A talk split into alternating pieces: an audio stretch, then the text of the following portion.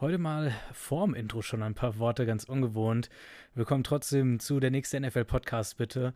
Wir gehen natürlich gleich auch rein in die Week 16 Preview. Keine Sorge, das, was draufsteht, das sollt ihr auch bekommen. Aber ich habe mich heute mal, heute habe ich es mir ein bisschen bequemer gemacht. Vielleicht hört ihr zwischendurch auch meinen Stuhl knatschen. Ich probiere es mal gerade. Ne, ich glaube, es kommt tatsächlich ganz gut nicht an. Aber auf jeden Fall, ich habe die Füße ein bisschen höher gelegt. Ich meine, es ist auch die Weihnachtszeit, so ist nicht. Und so wie man zu Weihnachten ja vielleicht auch mal zurückdenkt ans Jahr, ähm, hatte ich das auch vor. Ich wollte so, einen, so einen kurzen Monolog mal dazu geben, was, was, wie ich die NFL-Saison dieses Mal wahrnehme, was mir so im großen, ich sag mal so im ganz, ganz großen, übergeordneten Bild so aufgefallen ist.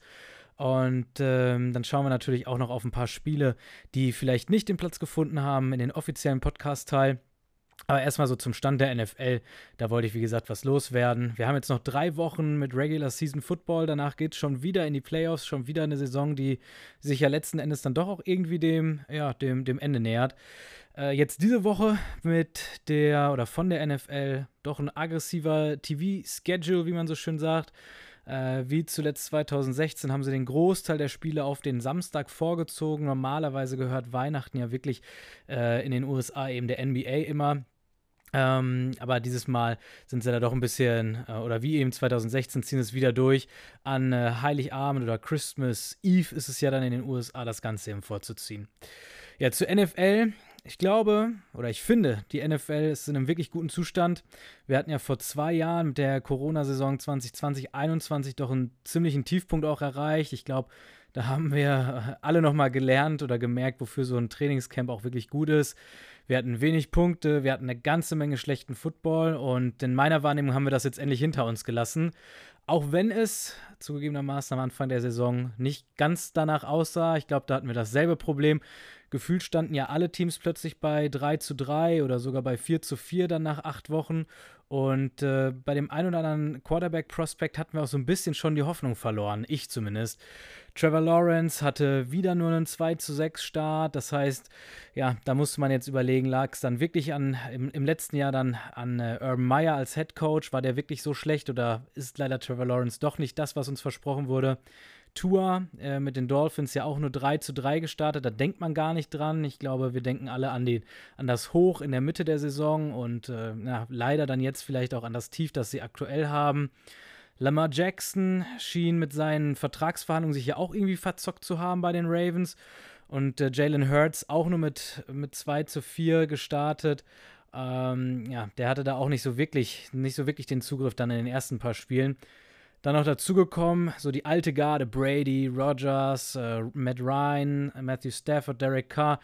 Äh, die sind jetzt bewusst nach Alter sortiert tatsächlich. Brady als ältester aktiver Quarterback logischerweise.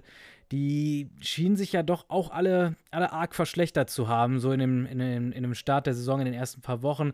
Da hat man sich schon auch mal Sorgen machen müssen, wo denn das ganze Niveau hingeht der Liga und äh, ob die Defenses jetzt so gut geworden sind oder die DCs, die Defensive Coordinators, so gut geworden sind, dass äh, wir uns da jetzt ein bisschen so dran gewöhnen müssen, dass, äh, ja, dass, dass die Quarterbacks vielleicht die schwächste Position auf dem Platz sind.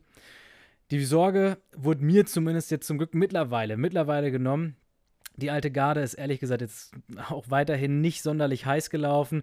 Da ist Rogers vielleicht wirklich noch der, der am besten spielt oder Brady in der ersten Halbzeit gegen die, gegen die Bengals. Ansonsten äh, Ryan äh, wieder einmal Teil an einem der größten äh, Niederlagen der, äh, der NFL-Geschichte. Stafford verletzt, Carr auch nicht da, wo er sein sollte. Da gab es ein paar Hochs, wo er sich dann mit Devante Adams dann auch ganz gut verstanden hatte, aber ansonsten ähm, auch er nicht, nicht mit seiner besten Saison.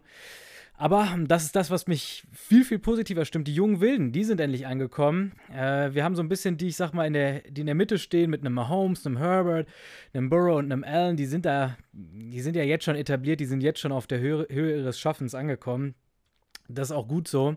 Aber zusätzlich sind jetzt wirklich die, die ganz, ganz jungen Wilden, die mit, den, mit ganz, ganz viel Potenzial, das lassen sie jetzt auch endlich aufblitzen. So ein Lawrence, ein Hertz und auch ein Tour, die sind jetzt äh, gut, Tour jetzt vielleicht in den letzten paar Spielen so ein bisschen ausgeklammert, aber in Summe sind die ganzen Jungen jetzt doch dann endlich da, wo wir sie haben wollen, nämlich da, dass sie einfach gutes Quarterbacking anbieten und äh, nicht so ein Up and Down sind, dass man jedes, jeden Spieltag Angst haben muss, ob man, äh, ob man überhaupt ein gutes Spiel zu sehen bekommt oder ob man nach dem ersten Viertel schon wieder ausschalten muss.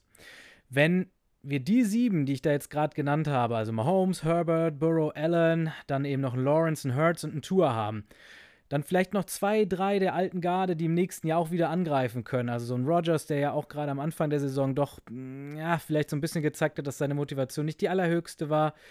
Ja, ich glaube, wenn wir die sieben plus, wie gesagt, zwei, drei aus dem alten, äh, aus den alten Kalibern dann noch mitnehmen können, dann haben wir in, in meiner Wahrnehmung eine die, der höchsten Quarterback-Dichten jetzt in der Liga, die wir seit vielen, vielen Jahren hatten. Ähm, ich glaube, der Blick in die AFC macht das auch mehr als deutlich, wenn wir da so die, die Playoffs inklusive Wildcard-Teams halt wirklich angucken. Dann sind da außer den Titans ja wirklich alle von einem jungen Quarterback angeführt. Und dazu muss man noch sagen, dass die Titans sich jetzt gerade auch auf dem Weg machen, noch von den Jacksonville Jaguars überholt zu werden. Also da auch deren oder an, an Tannehills Stuhl wird quasi aktiv gerade gesägt, wenn man so möchte.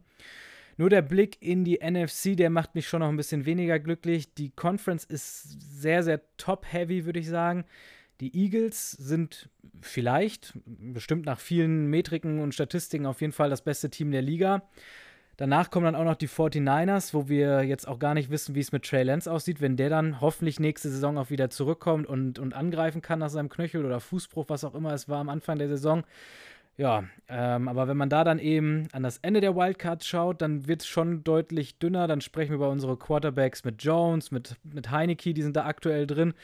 Dann in den Verfolgern Geno Smith, Jared Goff, das wären, glaube ich, sogar die besseren Optionen, wenn wir, wenn wir uns jetzt als Ziel setzen, spannende Wildcard-Round eben zu erleben. Aber die zwei, bestimmt ihre Stärken und Schwächen. Also Geno Smith, was der jetzt dieses Jahr für einen Turnaround in seiner Karriere wirklich geschafft hat, der da unfassbar geduldig war und auf seine Chance gewartet hat, keine Frage. Ähm, der bringt ganz, ganz viel für so ein Team, aber der hat natürlich auch seine, seine, seine Limitations, wie die Amerikaner sagen würden. Jared Goff ganz genauso. Ähm, die sind natürlich heiß gelaufen jetzt von, von 1 zu 6 auf 7 zu 7, die Lions. Keine Frage, das ist auch eine, eine, eine krasse und eine klasse Cinderella-Story. Aber wenn man die jetzt eben anlaufen lässt gegen die 49ers, vielleicht dann auch gegen die Vikings, dann kommt die NFC South, wer auch immer die gewinnen mag, ähm, und dann eben die Cowboys auf Platz 5. Ich glaube, wenn man sich jetzt die drei Duelle da anguckt, wir streichen jetzt mal bewusst die, die NFC South da raus, dann sind das nicht, dann sind das nicht die Quarterbacks, die das Spiel für sich entscheiden können. Ähm, da ist leider echt dann doch schon, schon Talent Drop-Off, wenn man so möchte. Das heißt, diese, für dieses Jahr NFC Wildcard Weekend sich schon noch mal schwarz. Ich glaube, äh, das dürften drei sehr eindeutige Spiele werden. Und ähm, ich, zugegeben, ich bin, ich bin kein Draft-Guy, also ich bin nicht nah dran an, äh, an dem ganzen, ganzen College-Thema. Ich weiß nicht, wer uns da jetzt in Zukunft noch beglücken wird.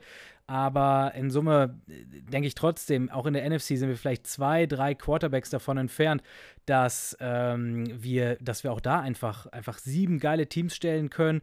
Äh, vielleicht dann sogar auf neun kommen. Ich sag mal, wenn, wenn, da sprechen wir dann eben über einen Rogers, der halt auch wieder zurückkommen kann ähm, und nochmal zwei, drei Jahre Gas gibt. Ich glaube, da gibt es schon eine ganze Menge, ähm, was, was da im nächsten Jahr passieren kann, was da die Qualität wieder hochschrauben wird. In der AFC, da freue ich mich tierisch drauf. Das wird ein richtig geiles Wildcard-Weekend. Das wird eine richtig geile Playoffs da bei denen in der AFC. Ähm, das ist schnell zusammengefasst im Zweifelsfall. Wir müssen nur die Quarterback-Namen dann einfach aufrufen und wir wissen schon, worauf wir uns einlassen können. Ähm, da ist mit einem Mahomes, mit einem, mit einem Allen, mit einem Herbert, der jetzt auch aufdreht. Äh, und äh, sorry an die, die ich jetzt vergessen habe, aber das, das wird einfach großartig. Da habe ich jetzt schon Bock drauf. Ähm, und wie gesagt, ich bin mir sicher, da kommt die NFC nächstes Jahr auch wieder dran. Von daher lange Rede, kurzer Sinn. Ich bin sehr, sehr glücklich mit dem, wo unsere Sportart gerade steht. Ähm, wir hatten viel Veränderung in den letzten Jahren. Die, die Defenses wurden immer wieder, ja, ich sag mal, mit neuen Regelwerken geschwächt. Aber ich habe das Gefühl, das Ganze hat sich ganz gut ausbalanciert. Wir sehen ja eine ganze Menge gute Defense-Arbeit jetzt auch dieses Jahr. Äh, ich glaube, die Bedeutung von so einer Defense Line ist bestimmt noch mal gestiegen, weil die, weil die Corners jetzt einfach und die, und die Safeties da schon noch mal vorsichtiger sein müssen in allem, was sie in der Pass Coverage machen. Ähm, nichtsdestotrotz, äh, unser Sport, unser Sport, der NFL oder die NFL und der Football, der ist genau da, wo er sein soll. Ähm, und ich freue mich. Ich freue mich wirklich darauf, auf das, was jetzt in den nächsten Wochen ansteht. Ich freue mich darauf, was dann auch nächste Saison ansteht, die Saison danach. Ähm, ihr hört mich gerade schon klopfen oder klatschen, wie ich mir gerade selbst vor Freude auf den Oberschenkel klopfe hier. Äh, also das, das wird ganz, ganz großartig. Deshalb lange Rede, kurzer Sinn, das wollte ich vorwegnehmen. Jetzt trotzdem noch ein Überblick ähm, für die Spiele, die für dieses Wochenende wichtig sind, die nicht in die detaillierte Analyse mit reingekommen sind. Da gibt es zum einen die Commanders, die sind zu Gast bei den 49ers. Die Commanders, ich habe sie ja gerade schon einmal mit Heineke erwähnt gehabt, die klammern sich an den letzten Playoff-Platz in der NFC.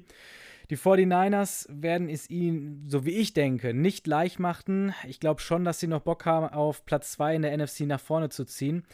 Bisher haben wir unter Brock Purdy immer gesehen, was so sein, was so sein Limit ist, also sein, äh, sein, sein Ceiling, sage ich mal. Davon sprechen die Amerikaner ja immer Floor Raising, Ceiling Raising oder so. Und äh, sein Ceiling, also das, was er im besten Fall abrufen kann, vollkommen überzeugend. Und das hat er jetzt in den letzten drei Spielen auch immer gezeigt, wie es aussehen kann, wenn er gut drauf ist. Umgekehrt haben wir noch nicht gesehen, wie es aussieht, wenn er schlecht aussieht. Also wo ist denn sein, wo ist denn sein Floor eigentlich? Was ist so sein, sein, sein, sein Grundrauschen? Wie, wie sieht es aus, wenn er wirklich ein schlechtes Spiel hat? Und deshalb die Frage, ob die starke Defense der Commanders das vielleicht jetzt mal rauslocken kann, ihn da mal unter Druck bringt und wir mal sehen müssen, wie die 49ers dann, dann wirklich wieder ein Spiel über ihre Defense gewinnen müssen und eben nicht nur ähm, oder vor allem dann eben ausdrücklich ohne ihre Offense ähm, äh, und da ganz, ganz auf sich alleine angewiesen sind, wenn man so möchte. Washington muss sich bei einer Niederlage tatsächlich auch wirklich dann Sorgen um Seahawks oder Lions machen. Die können die dieses Wochenende nämlich wirklich überholen. Und ob sie sich dann da auch wieder reinkämpfen können, das äh, möchte ich jetzt mal für den Moment dann tatsächlich so ein bisschen offen lassen. Zusätzlich auch, äh, ja, ich hatte die NFC South ja gerade schon mit angesprochen gehabt alles andere als die beste, äh, die beste Division in der Liga, keine Frage, aber irgendwie spannend und vor allem spannend bis zum letzten Schluss. Also, das ist auch gleich mein Fazit dazu. Alle Verfolger der Bucks können am Samstagabend schon vorlegen und sie ordentlich unter Druck setzen. Das ist das eine, das ist so ein bisschen die Überschrift. Die Saints sind zu Gast bei den Browns. Die Saints haben damit meiner Meinung nach den leichtesten Gegner für dieses Wochenende, haben aber schon zweimal gegen die Bucks gespielt und beide verloren. Das heißt, sie können nicht an ihnen vorbeiziehen. Die Falcons, die sind zu Gast dann bei den Ravens und äh, die Ravens müssen noch beweisen, dass sie jetzt ohne Lamar Jackson eben auch gewinnen können, ähm, um sich da dann halt auch die Division von Cincinnati wiederzuholen. Die haben sie ja letzte Woche dann verloren. Das heißt, die Ravens sollten dementsprechend auch heiß wie Frittenfett sein. Jackson verpasst ja jetzt sein drittes Spiel in Folge. Äh, da gab es jetzt äh, auch erstmal nur das offizielle No-Go für diesen Spieltag, aber noch nichts darüber hinaus. Die Falcons haben jetzt schon ein Spiel gegen die Bucks verloren. Die spielen in Week 18 dann tatsächlich wieder gegeneinander. Ähm, und haben auch das schlechteste Siegverhältnis in der eigenen Division. Das heißt, die können die äh, Bucks jetzt auch erstmal nicht überholen. Anders sieht es dann aus bei den Panthers. Die haben die Lions zu Gast. Die Panthers würden nämlich mit einem Sieg dann tatsächlich die Division auch übernehmen haben schon einmal gegen die Bucks gewonnen und spielen dann nächste Woche Week 17 wieder gegeneinander. Die müssen aber auch gegen den wahrscheinlich stärksten Gegner jetzt diese Woche ran mit den Lions. Die Lions, wie gesagt, jetzt äh, nach 1 zu 6 Start dann plötzlich doch bei 7 und 7 und auf 0,5 Siege dann tatsächlich an den Wildcard-Spots und an den Washington Commanders ran. Haben nämlich sechs der letzten sieben Spiele gewonnen. Die sind jetzt schon heiß wie Frittenfett. Aber nichtsdestotrotz, die Panthers könnten dann auf jeden Fall temporär, bis die Bucks dann eben äh, Sunday Night Football spielen, auf Platz 1 in der Division ziehen in der NFC South und dementsprechend natürlich sich auch den direkten Einzug in die Playoffs sichern. Die Bucks sind dann, wie gesagt, am Sonntag oder Sonntagnacht, Montag frühen Morgen dran. Die spielen zu Gast in Arizona bei den Cardinals und haben mit den Cardinals ja wirklich einen, einen, einen Struggling-Gegner dagegenüber. Jetzt ist Murray dann ja auch noch raus. Die zweite Woche, die dritte Woche, was ist der jetzt schon wieder verletzt? Zweite, dritte Woche schon wieder raus. Das ist schon mehr als gewinnbares Spiel für Tom Brady und die Tampa Bay Buccaneers. Aber ich glaube, da haben wir auch gesehen, das heißt die Saison wirklich leider, leider gar nichts. Ähm, in meiner Wahrnehmung fällt die Division dann wirklich in Week 17, also nächste Woche, wenn dann die Panthers zu Gast bei den Buccaneers sind. Und äh, da bin ich dann auch schon ganz gespannt. Wie gesagt, das, das wird nicht der beste Football. Das wird diese Woche nicht der beste Football sein. Deshalb sind sie auch nicht in der Detailanalyse. Das wird aber ja vielleicht dann der, der spannendste Football tatsächlich nach hinten raus werden. Da sind wirklich beide Teams ja noch, ähm, oder alle vier Teams ja noch komplett mit drin. Ich sehe aber ehrlich gesagt schon die, äh, die Bucks und die Panthers, die es dann da unter sich ausmachen müssen. Und äh, jetzt haben wir eine ganze Menge schon vors Intro gezogen. Damit würde ich jetzt aber erstmal sagen, wir gehen rein in den offiziellen Teil äh, und starten mit dem Intro. Willkommen zu der nächste NFL Podcast bitte. Teil von der nächste Podcast bitte Produktion. Ich weiß, wir haben uns heute schon einmal gehört, schon vorm Intro. Und diese Woche ist es uns wirklich nicht so leicht gefallen, die vier wichtigsten Spiele des Spieltags rauszusuchen. Viele Spiele mit direktem Einfluss auf die Playoffs, keine Frage. Dafür aber teilweise auch mit echt schwachen Gegnern. Deshalb sprechen wir heute über die Seahawks gegen die Chiefs, über die Eagles und die Cowboys, die Giants und die Vikings und die Bengals. Die sind zu Gast bei den Patriots. Ich würde sagen, here we go.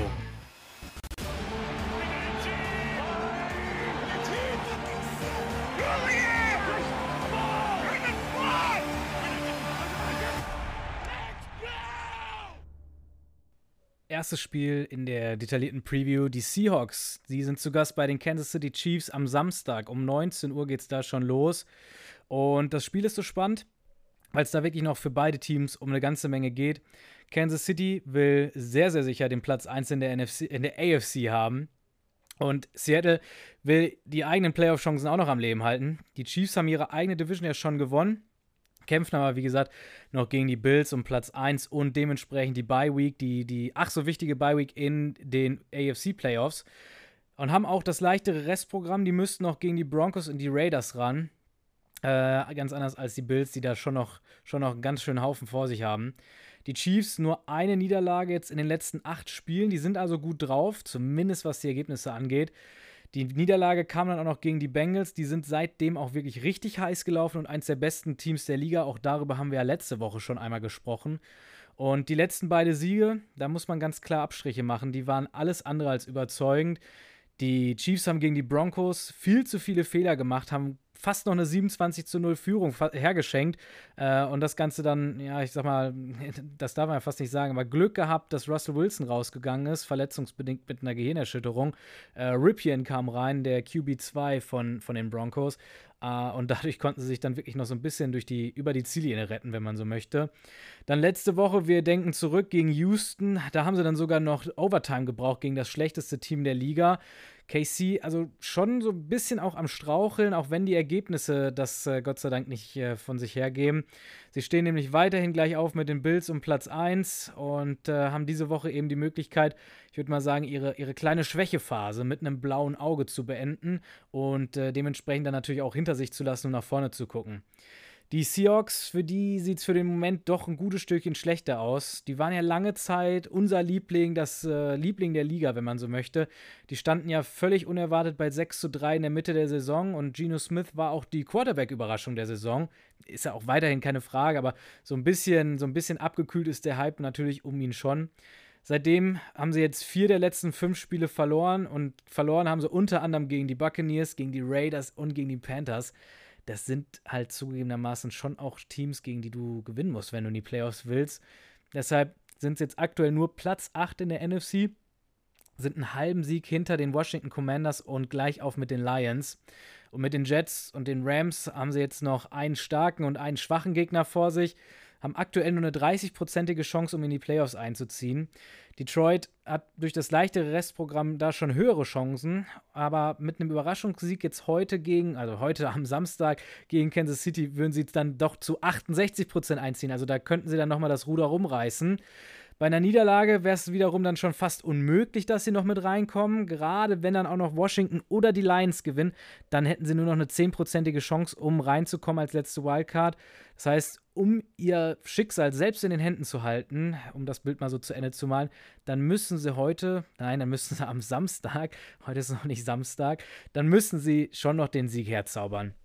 Wir gucken so ein bisschen in die Stats rein. Die Kansas City Offense äh, Mahomes in den letzten Wochen fast so ein bisschen so ein kleiner Slump auch von ihm. In vier Spielen jetzt nur sieben Touchdowns und vor allem auch vier Interceptions geworfen. In den letzten drei Spielen ist er jeweils zweimal gesackt worden. Und er hat seine MVP-Qualität trotzdem, also trotz dieser schlechten äh, Touchdown-Interception-Ratio, hat er schon noch seine MVP-Qualität bewiesen. Er hat sein Team immer wieder von den eigenen Fehlern zurückgeführt, ähm, hat immer wieder dann in den entscheidenden Momenten doch noch zugepackt. Ähm, ja, und gegen die, gegen die Broncos hat das ja dann letzten Endes auch den Sack zugemacht äh, gegen, die, gegen Houston. Da hatte ich ja gesagt, dass er äh, 20 Jahre Touchdown-Bomb geworfen hat. Das war natürlich falsch. 20 Jahre Touchdown-Rush hat er den Ball äh, perfekt äh, per Handoff an seinen Running Back übergeben. Mehr hat er da nicht gemacht. Nichtsdestotrotz, letzten Endes ähm, ist das jetzt nicht so, als, als wenn er hier abgestürzt wäre. Äh, nichtsdestotrotz schon auch jetzt an der Zeit, dass er wieder seine, seine, seine Schwächen abschüttelt und äh, mal, ich sag mal, den Fokus wieder anzieht in Richtung Playoffs. Kelsey, Travis Kelsey, der Star-Tight End, jetzt auch drei Wochen schon ohne Touchdown. Und nur ein Spiel der letzten vier, wo er überhaupt mehr als 10 Receptions hatte. Das heißt, der ist gerade auch so ein bisschen, ja, so ein bisschen ins Abseits gesteuert.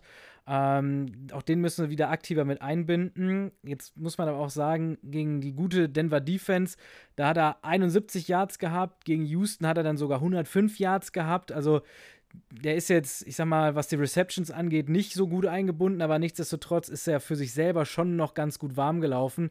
Nur die Touchdowns bleiben halt irgendwie aus. Running Back Jarek McKinnon in den letzten beiden Spielen jeweils mit mehr als 70 Receiving Yards. Der ist aktiv dafür dann mit dabei im Passspiel. Gegen Houston war Kansas City auch generell echt stark im Laufspiel, 189 Yards. Ähm, ist natürlich immer gefährlich, wenn sie das Passspiel jetzt auch, das Laufspiel dann auch noch mit an den Start bekommen. Ähm, Kansas City ja generell schon mit die, äh, mit die explosivste Offense, wenn man dann jetzt auch noch Angst davor haben muss, dass sie dich in Grund und Boden laufen oder zumindest besser als, als Liga-Durchschnitt laufen, dann wird es natürlich richtig eng gegen die Chiefs. Mahomes ist jetzt auch mittlerweile mit seinen neuen Receivern warm. Das war ja in den ersten fünf Spielen nicht so. Da waren sie vier von den ersten fünf Spielen der Saison unter 300 Passing Yards. Das ist denen seitdem nur ein einziges Mal noch passiert. Waren stattdessen sogar zweimal in den letzten Spielen bei über 400 Passing Yards und das eine Mal davon sogar gegen die 49ers, also selbst gegen die beste Defense der Liga, haben sie es da dann geschafft, jetzt ihre, ihre Chemie eben auszunutzen und den Ball nach vorne zu bewegen. Auf der anderen Seite des Felds, die Defense der Chiefs, die haben die meisten Touchdowns tatsächlich in dieser Saison kassiert. Kann man gar nicht glauben. Die elf meisten Yards lassen sie auch noch zu, obwohl sie eigentlich in der Effizienz echt ganz gut aufgestellt sind. Die haben nämlich bei Yards per Play und Yards per Carry äh, sind sie in den Top 10 der Defenses. Also so gut kann man gegen sie nicht laufen und auch nicht werfen was ich so ein bisschen für mich ausgemacht habe, die holen einfach zu wenig Turnover, da sind sie zu, zu konservativ. Da fehlt dann, auch wenn er selbst jetzt nicht mehr der Spieler ist, der er vor drei Jahren war, so, so ein Honey Badger, fehlt er sicherlich schon irgendwie. Ähm, dass sie da auch mal wieder, ähm, ja, auch einfach, auch, auch einfach den Ball wegsnacken. Haben jetzt nur 15 Stück geholt, das ist Platz 27 in der Liga. Da geht sicherlich noch was. Besonders gegen Wide Receiver tun sie sich wirklich schwer, haben oder erlauben ein Rating von 102,6, also deutlich überdurchschnittlich. Und 19 von 30 aller Touchdowns wurden durch Wide Receiver gefangen. Also deren Corner sind da halt wirklich nicht die allerbesten, das muss man leider so festhalten. Jetzt haben sie ein bisschen Glück, auch das wieder mit, mit vorgehaltener Hand. Tyler Lockett ist ja mit einer gebrochenen Hand für die Seahawks vorerst raus. Das ist der Leading Receiver bei denen und auch der Leading Touchdown Scorer. Das Ganze noch vor DK Metcalf, den wir ja alle vielleicht so als ersten, äh, in, als, als, als erste Trivia-Antwort bei den Fragen genannt hätten. Das heißt, ich rechne schon damit, dass DK Metcalf da eine ganze Menge Produktion von Tyler Lockett eben mit auffangen muss. Der wird ein großes Spiel haben. Wichtiger Faktor, so noch drumherum, die Chiefs mit einer wirklich starken D-Line, die blitzen zwar nur so auf League Average, also nicht besonders blitzheavy, aber auch nicht besonders konservativ, die bewirken aber trotzdem die acht meisten Pressure, also bei denen kann sich kein Quarterback äh, sicher fühlen, denn sie holen auch noch die viertmeisten Sacks, die sind also immer in der Lage, an den Quarterback ranzukommen, ganz egal, gegen wen sie bisher gespielt haben. Schauen wir rüber zu den Seahawks. Seattle in jedem Spiel in der gesamten Saison bisher mindestens ein Tur Turnover. Das ist natürlich kein, also das ist natürlich gar kein guter Wert. Besonders bei den Fumble sind sie echt anfällig. Geno Smith sitzt jetzt selber schon mit sieben Stück. Und äh, dann sind sie ja zusätzlich auch noch auf, auf äh, Wide Receiver geschwächt, wie ich gerade gesagt habe, mit Lockett raus. Ist das jetzt Zeit fürs Run-Game? Ich glaube leider nicht. Die machen sowieso schon die drittwenigsten äh, Run-Versuche überhaupt. Der Running Back Walker von denen, Running Back One, ist jetzt vier Spiele in Folge unter 50 Rushing Yards geblieben. Also nicht unter 100 Rushing Yards, sondern vier Spiele in Folge unter 50 Rushing Yards. Als Team jetzt aber in den letzten Spielen ähm, ja mit weniger als 90 Yards. Also generell nicht nur jetzt Walker da irgendwie schwach, schwach aufgestellt, sondern die Seahawks ganz allgemein aktuell einfach, einfach nicht gut unterwegs im Run-Game. Da muss jetzt aber trotzdem mehr kommen. So ein bisschen Ausgeglichenheit musst du da schon, schon hinbekommen, damit du auch einfach deinen dein, dein Quarterback da wieder entlastest. Wir sind wieder beim alten Thema Running Game, gleich Play Action, Running Game, gleich, ähm, ja, äh, Linebacker, die halt auch nach vorne kommen und ein bisschen Platz dann dahinter mal, mal aufkommt. Das brauchst du halt einfach in, ähm, achso, und vielleicht trotzdem auch mal noch so ein bisschen Mutmacher für, für die Seahawks, weil wenn sie laufen, dann laufen sie für, für 4,7 Yards per Carry. Das ist immerhin Platz 10 in der Liga bei der Effizienz. Das ist eigentlich ein ganz guter Wert. Also da dürfte man es ruhig häufiger versuchen. Man muss aber auch dazu sagen, die treffen jetzt schon auf eine überschnittliche, überdurchschnittliche Run-Defense von den, von den Chiefs. Das heißt, in Kombination mit der, mit der starken D-Line von den Chiefs wird äh, Smith dann eben schon beweisen müssen, wie er mit Druck umgehen kann.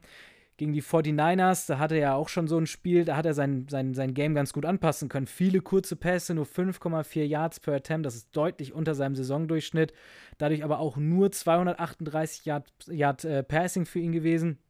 Aber trotzdem über 70% äh, Completion Percentage, das ist ja so ein bisschen sein Markenzeichen diese Saison, der, der präziseste Quarterback zu sein. Also zusammengebrochen ist er unter dem Druck der 49ers ganz sicher nicht. Mal gucken, wie er es jetzt dann auch gegen die Chiefs machen kann. Merkwürdig, ausgerechnet in diesem Spiel, also in dem Spiel gegen die 49ers, wo er ja wirklich konsequent unter Druck stand durch die D-Line, gab es nur einen einzigen Run von ihm. Normalerweise läuft er viermal pro Spiel und ist da dementsprechend viel aktiver. Ich bin gespannt, ob er auch dieses Mal das ein oder andere Mal dann eben den, den Weg aus der Pocket rausfindet. Soll nicht das erste Mittel sein, so athletisch ist er nicht, aber ist sicherlich was, wo er das ein oder andere First Down schon noch mit erlaufen kann. Bei der Defense der Seahawks insgesamt haben sie die drittmeisten Yards zugelassen. Das heißt, wenn ihr auf NFL.com steht, dann steht da, dass die Seattle Seahawks die drittschlechteste Defense ist. Ja, und äh, wenn man das, sich das so ein bisschen in den, in den Splits anguckt, die Pass-Defense ist schon noch im Mittelfeld. Die sind 17. bei Total Receiving Yards allowed und halt auch bei Yards per Attempt. Also die sind jetzt nicht komplett unterirdisch. Wo sie aber schlecht sind, ausgerechnet gegen die Tight Ends, da erlauben sie ein Passer-Rating von 110,4. Das ist natürlich ein, ein, super Wert für die Offense, ein richtig schlechter Wert für die Defense dann eben. Acht von 21 Passing-Touchdowns, die die Seahawks kassiert haben, sind durch Tight Ends gekommen. Das heißt, für alle Fantasy-Owner jetzt von Travis Kelsey und alle, die ich weiß nicht, äh, was sein, sein, äh, seine, äh, seine Wetten jetzt gerade hergeben, wie viele Receptions oder wie viele Yards er voraussichtlich machen soll. Also für Kelsey wird sicherlich schon einiges gehen. Äh, noch ein Grund, warum es für Kelsey gut laufen wird in dem Spiel gegen Wide Receiver. Da sind die Seahawks dafür dann doch ganz gut. Es wird äh, dementsprechend eine ganze Menge auf Kelsey zukommen. Der muss da einiges an Pro äh, Production eben mit aufnehmen. Und äh, was zusätzlich noch ein bisschen Production übernehmen kann, ist das Run-Game von den Chiefs.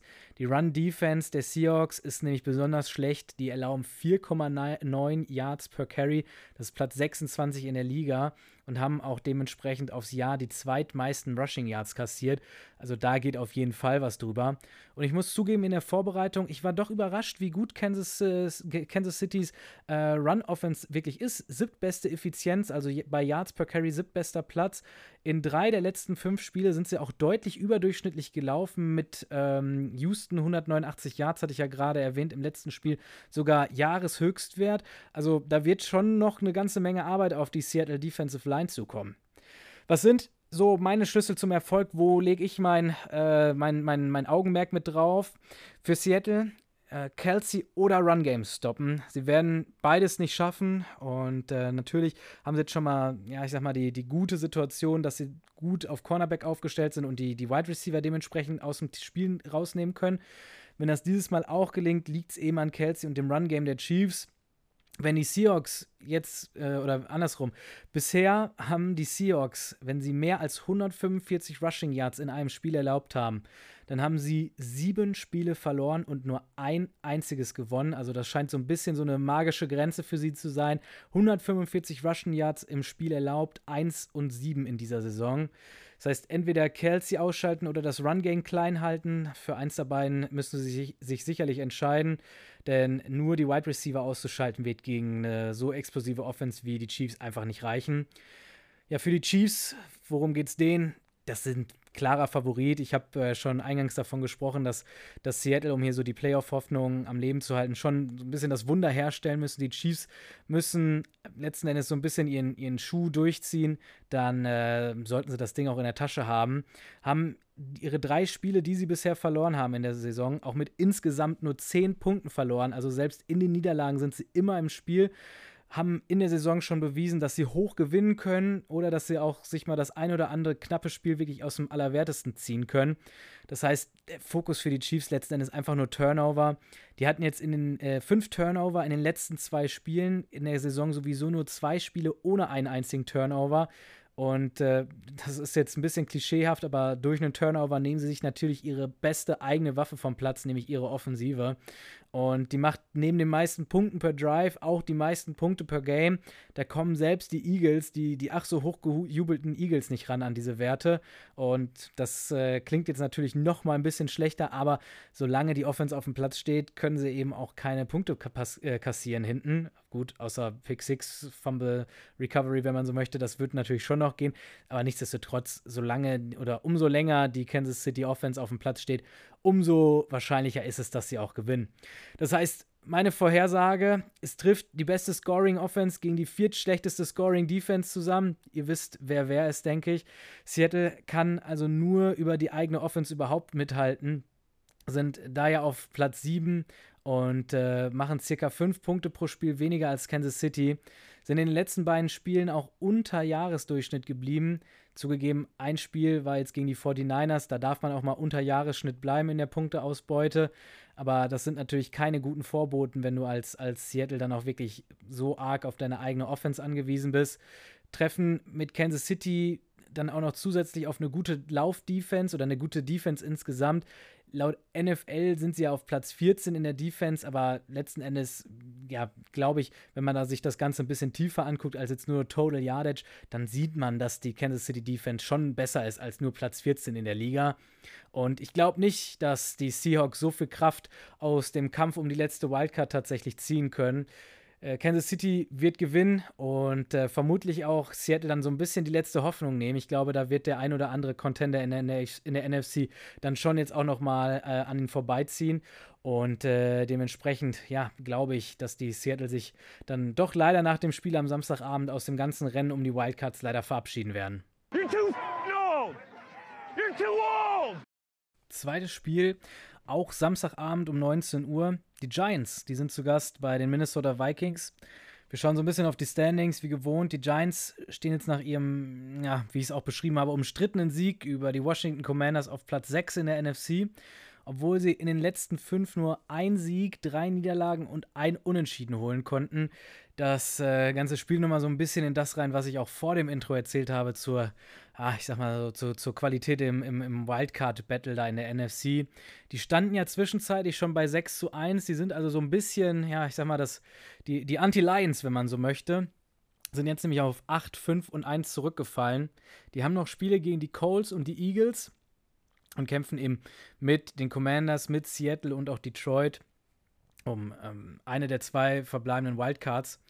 Die haben aktuell mit 87 Prozent die höchste Wahrscheinlichkeit, um in die Playoffs zu kommen. Klar, die sind ja auch eben auf Platz 6 aktuell, stehen auch mit einem Sieg vor Washington und ähm, wie viel Gas die Colts und die Eagles jetzt in den letzten Spielen noch geben werden, das bleibt halt abzuwarten. Die Colts, naja, wirklich gewinnen können sie nichts mehr. Da gibt es dann vielleicht Jeff Saturday nochmal darum, nochmal zu zeigen, dass er doch auch den, äh, den, den vollen Head-Coaching-Posten dann verdient hat und nicht nur als Interimscoach.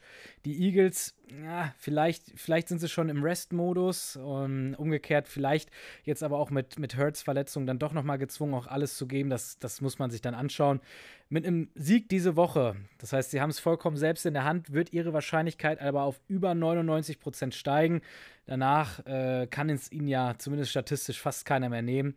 Und was man auch dazu sagen muss, selbst bei einer Niederlage und wenn alle anderen Verfolger jetzt gewinnen würden, wären sie immer noch bei 51% Wahrscheinlichkeit in die Playoffs einzuziehen.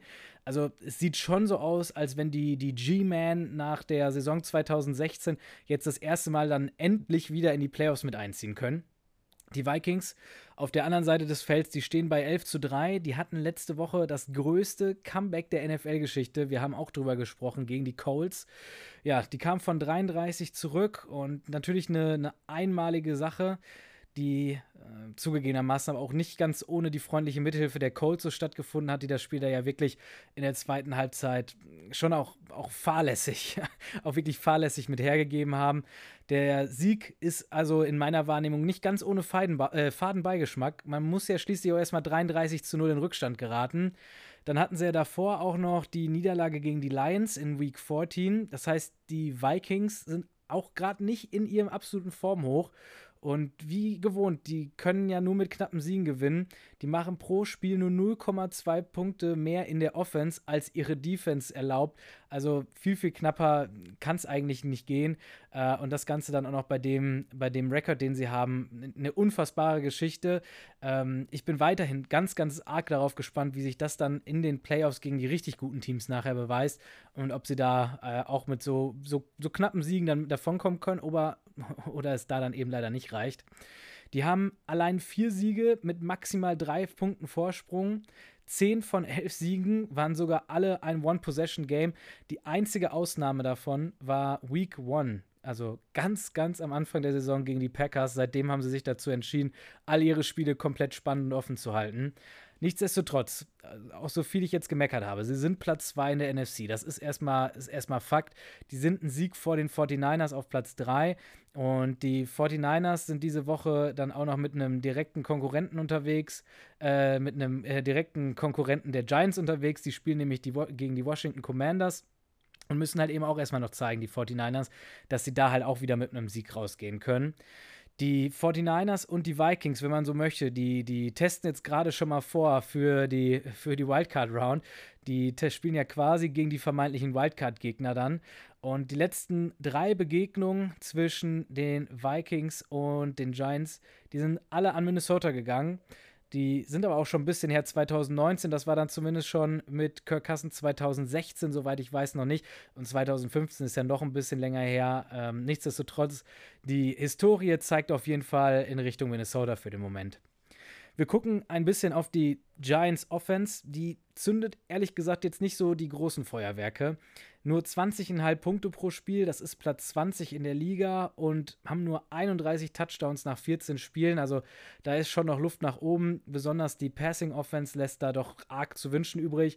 Platz 22 bei Receiving Yards, Platz 23 bei Yards per Attempt mit Daniel Jones haben sie da jetzt sicherlich noch nicht so die Top-Lösung und auch nicht die Top-10-Lösung auf Quarterback gefunden. Jetzt ist er nach diesem Jahr ja auch noch Unrestricted Free Agent. Zugegeben, er hatte sie zwischendurch ja schon zu 6 zu 1 geführt, aber auch darüber haben wir, ich glaube, letzte oder, oder vorletzte Woche schon mal gesprochen gehabt dass äh, in diesen ersten Wochen sie ja schon auch echt mit so einer, so einer Gimmick-Offense dann davongekommen sind. Viele Quarterback, also Design-Quarterback-Runs und äh, ähnliche, ja, ich sag mal, Trickspielzüge und, und sowas in der Art, die dazu zum Erfolg geführt haben. Und nachdem die Gegner das dann halt auch einmal erkannt hatten, dass, äh, ja, dass man den Quarterback-Lauf da halt einfach decken muss gegen die Giants, dann sind sie halt auf 8, 5 und 1 zurückgefallen. Ich muss mal rechnen. Das heißt, sie sind jetzt, nachdem sie 6 zu 1 waren, sind es dann 2, 2, 4 und 1. Also nur noch zwei Spiele der letzten sieben gewonnen. Die Passschwäche fällt da jetzt mittlerweile, die Passschwäche von, von Jones fällt da jetzt mittlerweile natürlich schon deutlich auf. Mit 192 Passing Yards pro Spiel, da ist er nur auf Platz 26 oder den Quarterbacks. Also wirklich alles andere als ein, als ein Top-Wert zu seiner Verteidigung, zu seiner Ehrenrettung mit 9,2 Prozent hat er auch den höchsten Sack Percentage, den er da, äh, ja, den er da halt äh, durchhalten muss. Also quasi bei jedem elften Dropback äh, wird er dann äh, wird er dann eben zu Boden gebracht. Das ist der dritthäufigste Wert, den, äh, den er da durchstehen muss. Äh, die Giants, also mit einer schwierigen Entscheidung in der Offseason zu seinem Vertrag, zu seinem Verbleib im Team Und wenn man jetzt aber mal schauen möchte, was, was geht in der Giants Offense, dann ist es eben das Run-Game. Die haben die sechstmeisten Rushing Yards, immerhin auf 4,6 Yards per Carry. Das ist gut für Platz 12. Haben dementsprechend natürlich auch wenig Turnover. Sie haben die wenigsten Interceptions und auch in Anführungsstrichen nur 16 Fumble. Wichtig, das sind die, die sie verloren, aber auch die, die sie zurückerobert haben. Also, ne, das äh, sind jetzt nicht alles Ballverluste per se. Und was natürlich auch richtig, richtig gut läuft, ist dementsprechend die Red Zone Offense. 62,5% ihrer Trips können sie da zum Touchdown verwerten. Das ist immerhin Platz 8 in der Liga. Umgekehrt, wie ich finde, äh, dann ja fast als logische Konsequenz sind sie halt auch wirklich schlecht on Third Down, verwerten nur 37,2% zu einem neuen First Down. Das ist Platz 23 in der Liga.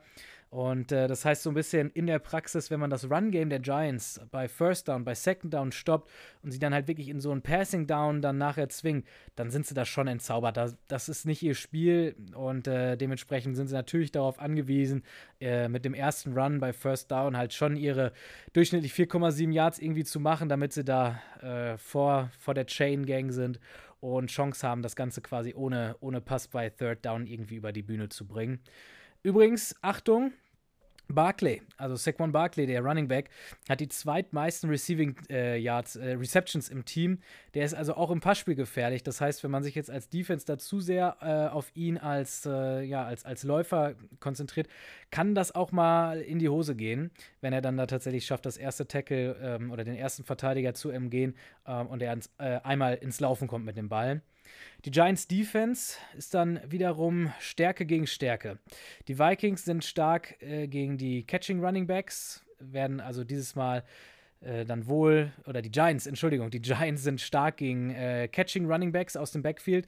Das heißt, wir werden dieses Mal wohl keinen Screen Pass zu Cook für, für einen 65 Jahr Touchdown sehen, so wie, wie, wie, sie, wie die Vikings es gegen die Colts hinbekommen haben in der, äh, ja, im, in der drittletzten Possession, um da das Spiel auszugleichen. Umgekehrt sind sie aber die schlechteste Run-Defense. Sie erlauben unfassbare 5,4 Yards per Carry, Platz 32, wie gesagt, in der Liga und 2105 Total Rushing Yards haben sie schon zugelassen. Erst Platz 30. Also, wenn man gegen jemanden laufen kann, dann wirklich gegen die Giants Defense nur den Running Back anwerfen. Das sollte man dann vielleicht eher sein lassen. Delvin Cook, der Running Back 1 der Vikings, kann sich also dementsprechend schon mal auf ein starkes Spiel für sich freuen hat auf die Saison die fünf meisten Attempts und auch die sechs meisten Rushing Yards in der Liga, ist da ganz, ganz vorne mit dabei. Das wird in diesem Spiel sicherlich nicht anders aussehen. Und im Passspiel für die Giants Defense, da sieht schon mal besser aus. Da erlauben sie nur 6,2 Yards pro Passversuch. Das ist dann schon mal Platz 15, also gutes Mittelfeld. Und immerhin halten sie die Gegner bei 34,9% Third Down Conversion. Das ist ein sehr, sehr guter Platz 5 in der Liga. Und 50% Red Zone Conversion Rate, also auch Platz 4. Das heißt, wenn man ja, das so zusammenfassen möchte, sind sie eine der, der besten Band but don't break Defenses und halten auf jeden Fall die Endzone ganz gut frei. Ja, haben insgesamt die zehnt wenigsten Touchdowns zugelassen. Also können schon den Gegner auch wirklich aus dem Spiel nehmen. Wenn man über die Giants Defense spricht, dann muss man auch über, ähm, äh, über den Pass Rush tatsächlich reden. Mit Kayvon Thibodeau haben sie da jetzt einen Front, äh, Frontrunner für den Defensive Rookie of the Year und einen ganz, ganz spektakulären Defensive End. Der hat jetzt in nur zwölf Spielen immerhin schon 38 Combined Tackles und letzte Woche, wie ich finde, mit der, mit der Statline des Spieltages und wäre dementsprechend auch unser unser Spieler der Woche dann gewesen. Zwölf Tackles hat er ge alleine geholt, davon drei Tackles for Loss, einen Sack, dann hat er dabei auch noch einen F äh, Fumble erzwungen und diesen Fumble dann auch noch recovered und zum Touchdown verwertet. Und das Ganze eben gegen den Division Rival mit den Washington Commanders. Also der hat äh, da wirklich das Spiel entschieden und vielleicht dann dementsprechend auch den Einzug in die, in die Playoffs klar gemacht man, äh, also Tipp von meiner Seite, habt da wirklich ein Auge auf Nummer 5 bei den Giants in der Defensive Line. Der macht eine ganze Menge Freude beim Zugucken, weil er eben für eine ganze Menge Unruhe im Backfield sorgen kann. Die Giants, das ist auch nochmal ein ganz, ganz wichtiger Fakt, das ist die blitzheavieste Defense der Liga. Die blitzen bei mehr als 40% aller Passing äh, Attempts. Das ist äh, mehr als 4 Prozentpunkte, also knapp 10 Prozent höher als die Packers es tun, die das bei, die, die das am zweithäufigsten machen. Die sind also wirklich sehr, sehr aggressiv in ihren Blitzcalls. Die generieren dadurch auch die viertmeisten Pressure und erzwingen die zweitmeisten Fumble der Liga. Jetzt muss man aber trotzdem fragen, so viele Blitzes und dann in Anführungsstrichen nur Platz 4 Pressure und dann zusätzlich auch noch eine der schlechtesten Run-Defense ob das den ganzen Aufwand, die ganzen Blitzes wirklich wert ist. Die haben schließlich auch nur 32 Sacks, das ist Platz 18. Also die gehen wirklich sehr, sehr viel Risiko für einen doch, wie ich finde, begrenzten Return. Die Vikings Offense ist überraschend durchschnittlich, wie ich finde. Die haben nur die 13. meisten Total Yards Offense, nur die siebtmeisten Passing Yards in der gesamten Saison und das, obwohl Cousins ja jetzt wirklich in zwei Spielen Back-to-Back -back mit mehr als 400 Passing Yards unterwegs war. Der hat auch sechs Spiele mit mehr als 250 Passing Yards. Also der spielt schon eine gute Saison, zumindest, also gerade statistisch, nicht nur zumindest, sondern gerade statistisch ist er da wirklich vorne mit dabei. Dann haben sie ja auch noch Wide Receiver Justin Jefferson, der auch eine ganz fantastische Saison spielt.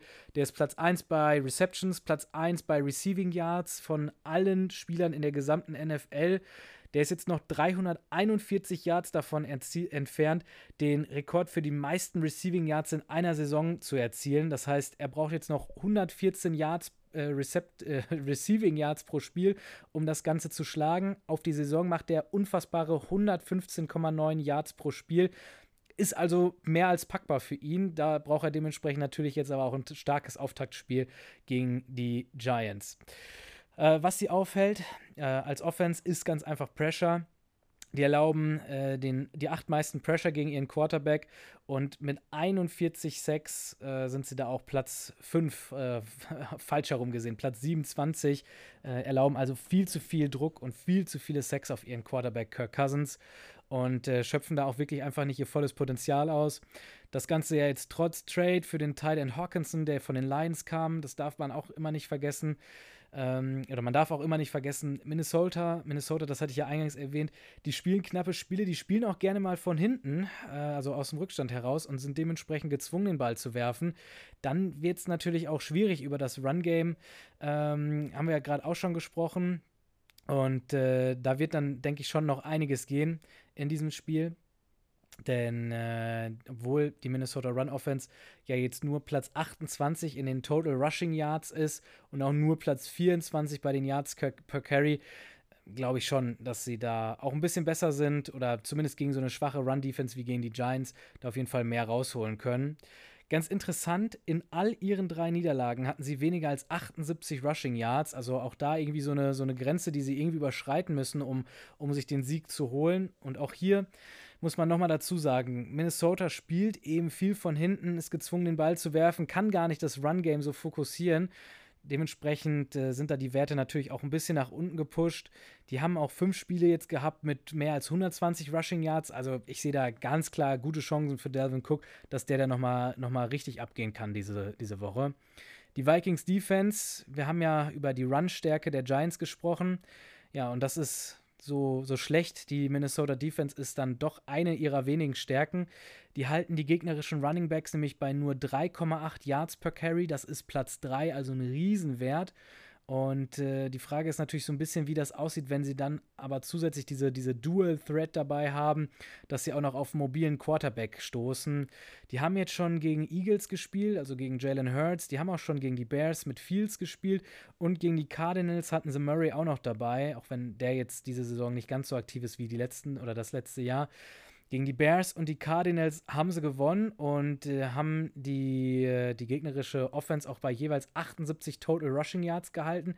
Gegen die Eagles haben sie aber ihre größte Niederlage kassiert und 163 Rushing Yards zugelassen. Das heißt, ähm, da bin ich sehr gespannt, ob die Vikings Run Defense jetzt tatsächlich auch stark gegen den Saquon Barkley und gegen den Daniel Jones dann eben punkten kann. Insgesamt ist ihre Run Defense nämlich schon nur Mittelfeld. Und vor allem ist die Pass-Defense die zweitschlechteste der Liga. Die erlauben sieben Yards per Pass-Attempt, das ist Platz 29. Und die gesamte Defense halt auch wirklich nicht gut. Ne? Die erlauben die fünf meisten Punkte. Ja, und ich hatte es vorhin schon einmal erwähnt, die machen nur 0,2 Punkte mehr in ihrer eigenen Offensive, als sie pro Spiel tatsächlich zulassen für ihre Gegner. Und ähm, ja, wie gesagt, das ist natürlich kein Aushängeschild für die Defense, dass sie da so eine, so eine starke Offense auch nicht, nicht besser unterstützen können.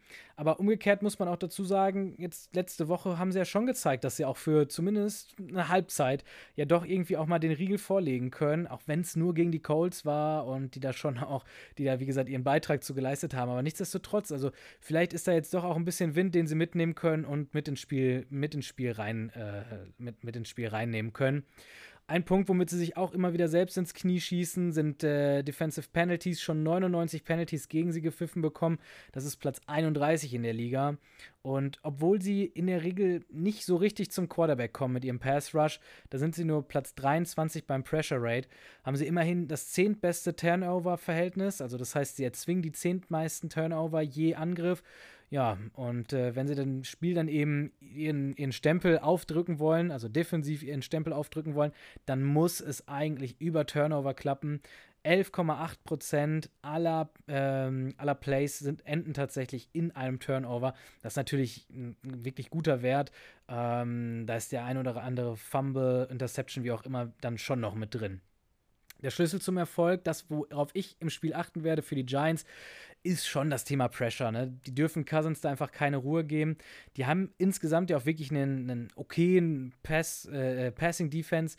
Ähm, aber jetzt in dem Spiel ist es schon nochmal wichtiger. Cousins ist einfach kein Playmaker außerhalb der Pocket. Also, das ist halt schon einer, der, der steht und nimmt vielleicht auch mal einen Tackle hin, ähm, bringt aber schon noch den Ball raus und auch gut raus.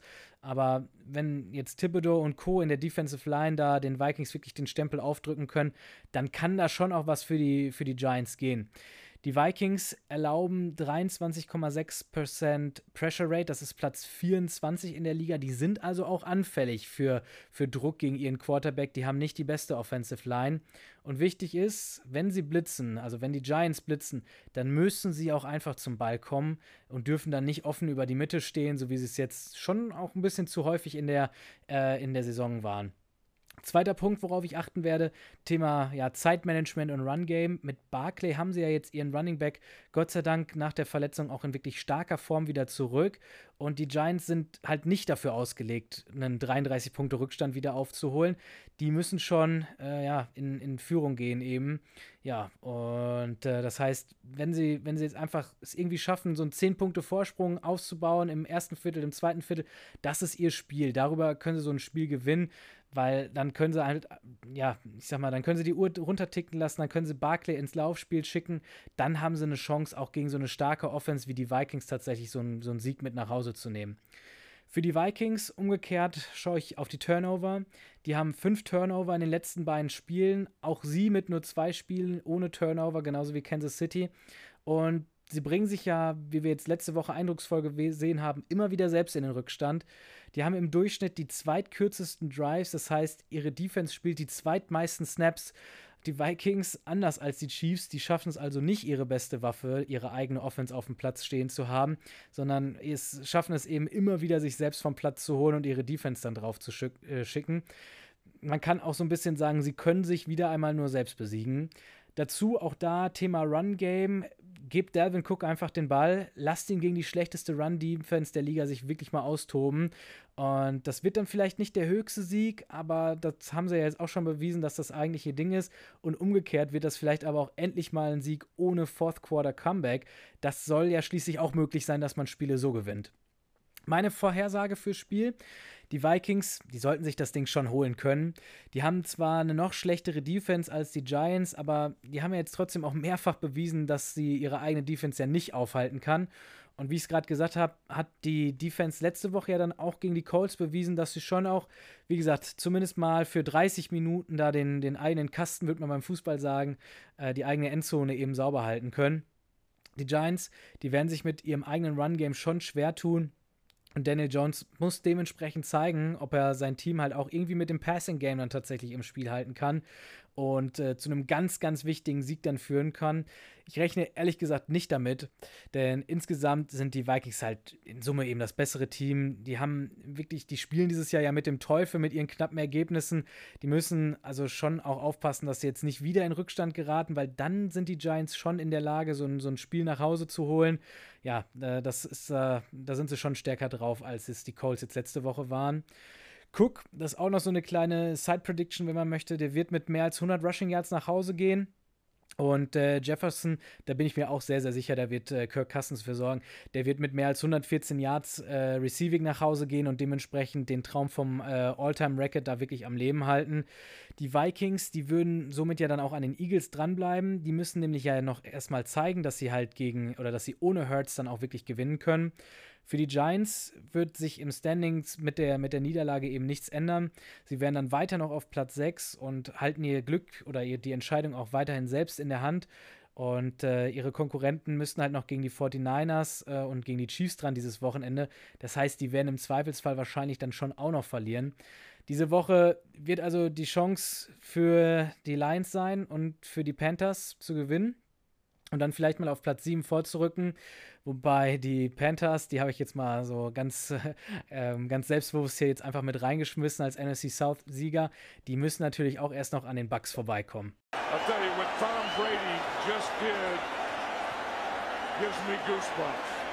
Das dritte Spiel in unserer Pre Preview, dritte von vier, auch nochmal Samstagabend 19 Uhr, die Cincinnati Bengals zu Gast in New England bei den Patriots. Die Bengals die stehen ja jetzt bei 10 zu 4 und haben die Playoffs auch schon sicher. Und das, obwohl sie ihre eigene Division noch gar nicht gewonnen haben.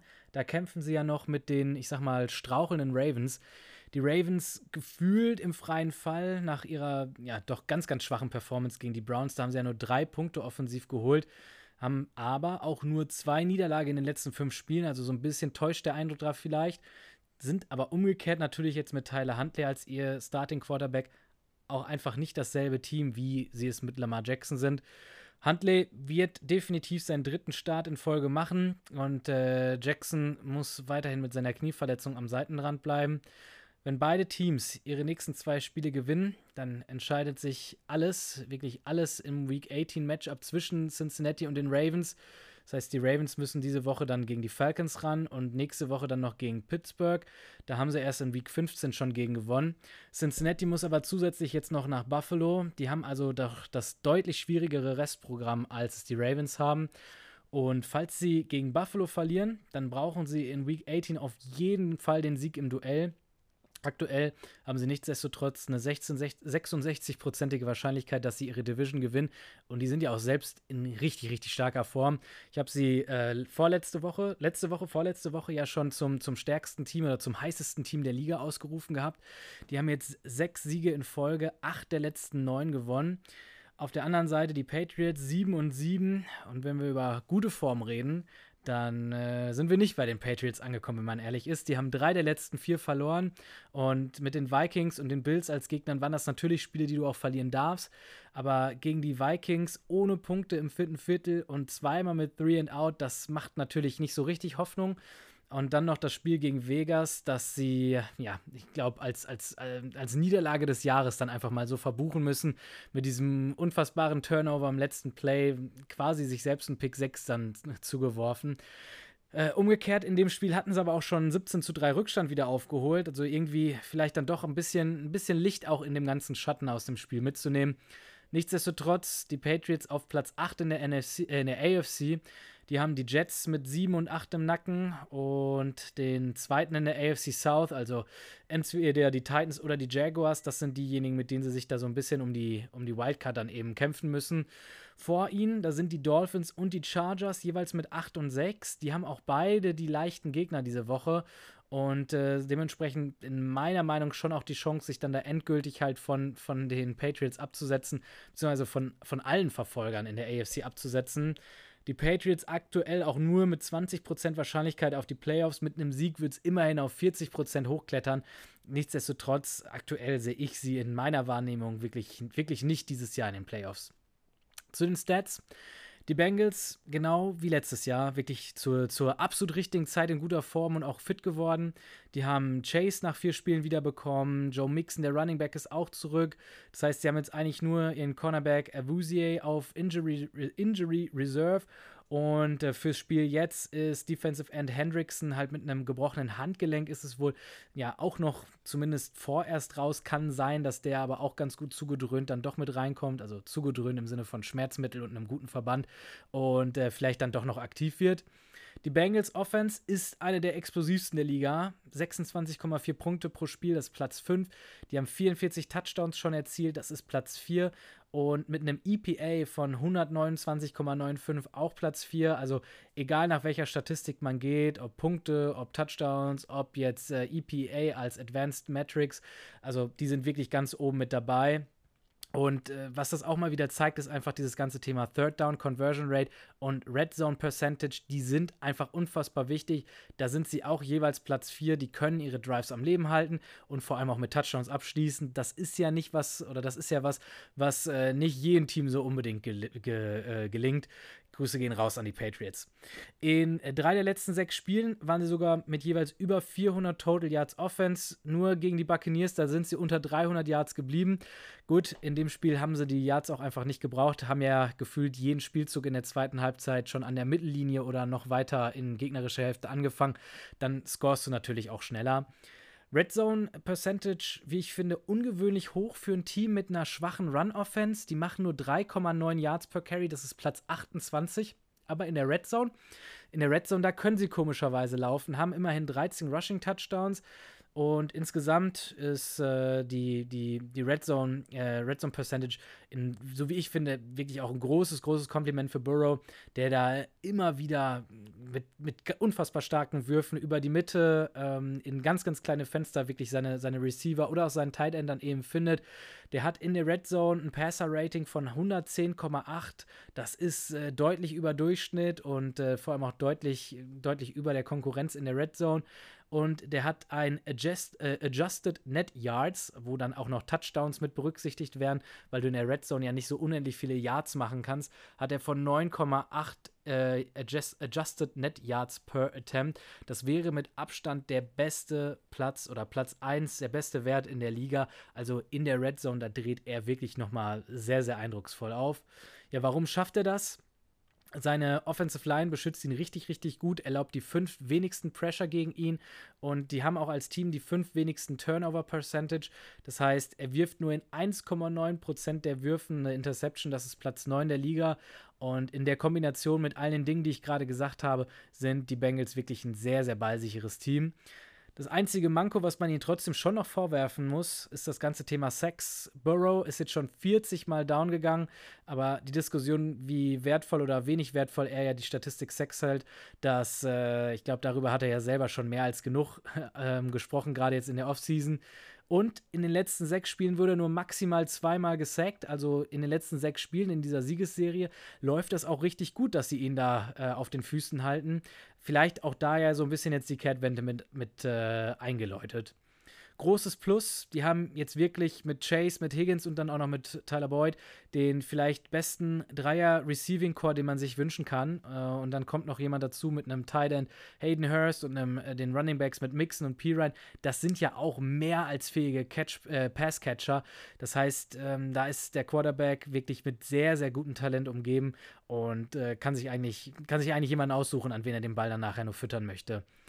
Defensiv sind sie auch echt gut aufgestellt. Die haben den Rush im Griff, Platz 8 bei Total Yards und bei Yards per Carry. Aber gegen den Pass sind sie dafür leider nicht ganz so gut. Die erlauben 5,4 Yards per Attempt. Das ist Platz 14, aber das sind auch nicht die 7 Yards per Attempt, die wir jetzt vorhin dann schon bei den äh, Vikings, glaube ich, gehört hatten. Insgesamt trotzdem nur 20,6 äh, Points per Game erlaubt. Das ist dann immerhin Platz 10 und auch nur 28 Touchdowns erlaubt. Also sie schaffen es schon, ich sag mal, abseits dieser Yardage-Kategorien schon äh, ja, ihre Defense dann doch besser zusammenzuhalten, als man das vielleicht auf den ersten Blick vermutet.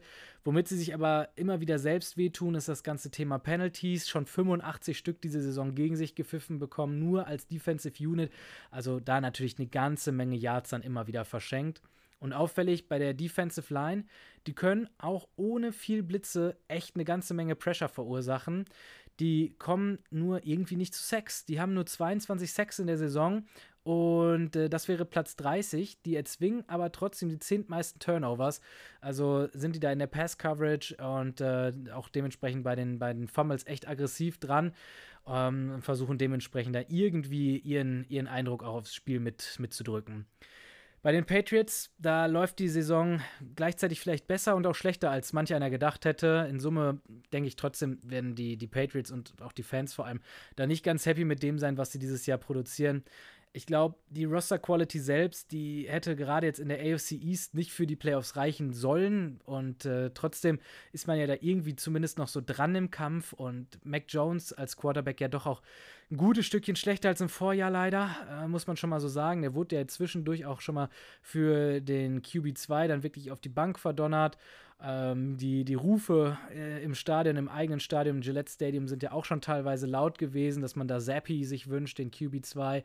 Aber naja, wenn man sich dann auch nochmal eine Sache anguckt, wenn er startet, also wenn er der Starting QB ist, dann sind sie tatsächlich nur 5 und 6 auf die Saison gesehen.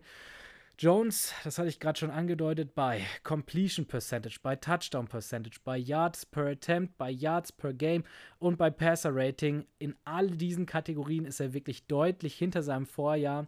Und äh, besonders, äh, ich glaube, besonders ausdrucksstark, Touchdown Percentage, da hat er den zweitschlechtesten Wert der Liga nur hinter Kenny Pickett. Ich glaube nicht, dass das sein Anspruch ist und vor allem auch nicht die Erwartungshaltung war an, äh, an ihn nach seiner ja doch wirklich überzeugenden ersten Saison letztes Jahr. Jetzt muss man aber auch mal zu seiner Verteidigung noch ein bisschen in die Bresche springen. Sein Quarterback-Coach äh, ist Joe Judge, der ist seines Zeichens eigentlich gelernter Special Teams Coach. Und sein OC, sein Offensive Coordinator, ist Matt, Patricia, Matt Patricia den äh, die Patriots ja auch schon ganz gut kennen. Aber als DC, als Defensive Coordinator, das ist vielleicht auch nicht die erfolgsversprechendste äh, Kombination für so einen jungen Quarterback. Zur Offense selbst, nur die Steelers haben dieses Jahr weniger Passing-Touchdowns als die Patriots. Die machen 21,4 Punkte pro Spiel, das ist immerhin noch Platz 17. 4473 Yards haben sie insgesamt erspielt, erworfen und erlaufen.